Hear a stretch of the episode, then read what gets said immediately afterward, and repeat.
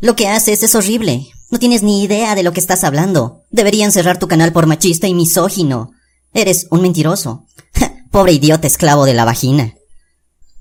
¿Cuántas veces te han criticado? ¿Cuántas veces te han dicho que lo que haces está mal, que no tienes talento, que eres un pobre inútil o que mejor te dediques a otra cosa? Pues sabes qué?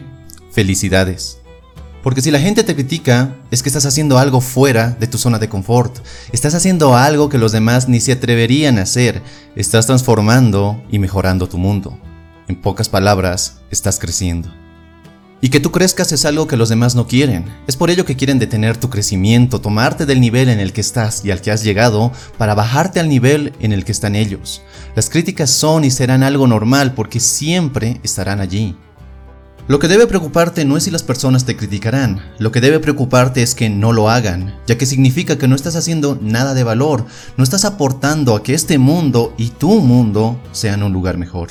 No estás creciendo y te estás manteniendo al mismo nivel de la gran mayoría de personas allá afuera.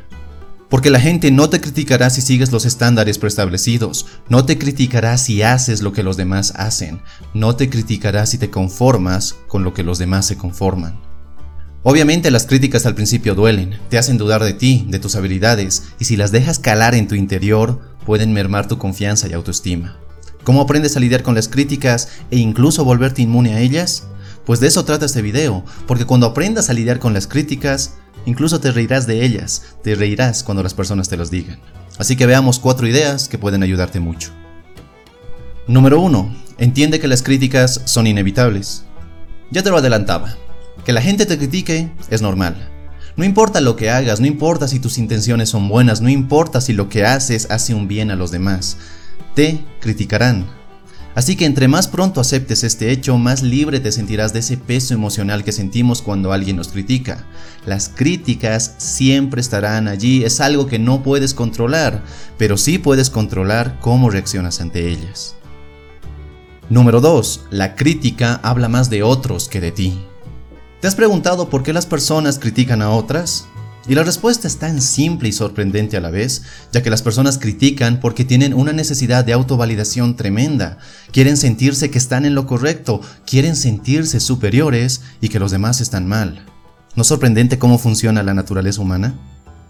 Cuando vemos que alguien hace algo que nosotros no tenemos el valor de hacer, hay dos opciones. Aplaudir porque esa persona tiene el valor de hacer algo diferente o criticarlo y encontrar todo lo que está haciendo mal. Pero lo más sorprendente es que los criticones ni siquiera ven el panorama completo, simplemente ven falencias que ellos mismos tienen y que las proyectan ante la persona criticada. Es decir, proyectan sus carencias y debilidades en otra persona para sentirse poderosos, para sentirse en control. ¿Eso no te parece triste? A mí sí, porque ¿qué dice de ti cuando criticas a alguien que quiere mejorar su vida? ¿Qué dice de ti cuando criticas a alguien que quiere alcanzar una meta que quizás tú consideras imposible? ¿Qué dice de ti cuando criticas a alguien que disfruta de un pasatiempo, que disfruta de cierta música, que disfruta de cierto contenido en internet o de cierta moda?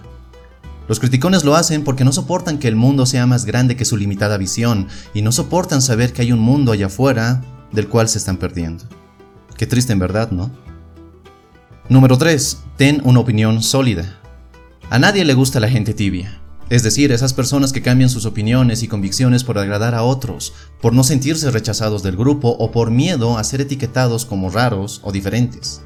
Lo irónico es que cuando ven a alguien que tiene una opinión sólida, que cree en sí mismo, que tiene mucha confianza en sus habilidades, lo critican, lo intentan bajar de ese nivel de crecimiento al que ha llegado y hacen de todo para que no sobresalga. Sí, es verdad, no vas a agradar a todos y no es tu trabajo hacerlo, de lo único que debes preocuparte es de ser fiel a ti mismo, a lo que crees y piensas. Obviamente siempre voy a animarte a que tengas la mente abierta, a que veas otras realidades, a que te nazca la curiosidad de saber cómo piensan otros y por qué lo hacen de esa forma. Ya que la mente es como un paracaídas y solo funciona cuando lo abres. Encerrarte en tu pensamiento, creer que eres el único que posee la verdad, no te convierte en alguien superior, te convierte en un idiota cegado. Y es por culpa de ese tipo de idiotas que el mundo está tan jodido como está porque este tipo de idiotas creen que solo hay una forma de ver las cosas y que la visión de los demás está completamente errada. Número 4. Concéntrate en tu mejoramiento. Puedes criticar o crecer, pero nunca ambas. La crítica tiene un poder muy especial y es que saca toda responsabilidad de nosotros para traspasarla a algo externo, a una cosa, una persona, a las mujeres, a tus padres, a tus amigos, a lo que sea. Nos libra de la culpa y nos hace sentir mejor por un momento. Y al igual que una droga, te adormece y te relaja por minutos. Pero si tengo razón sobre la calidad de persona que eres, tú no buscas eso. Si estás viendo esto es porque quieres mejorarte, quieres mejorar tu relación con las mujeres, quieres mejorarte a ti mismo, quieres mejorar tu calidad de vida y sentirte más pleno y feliz.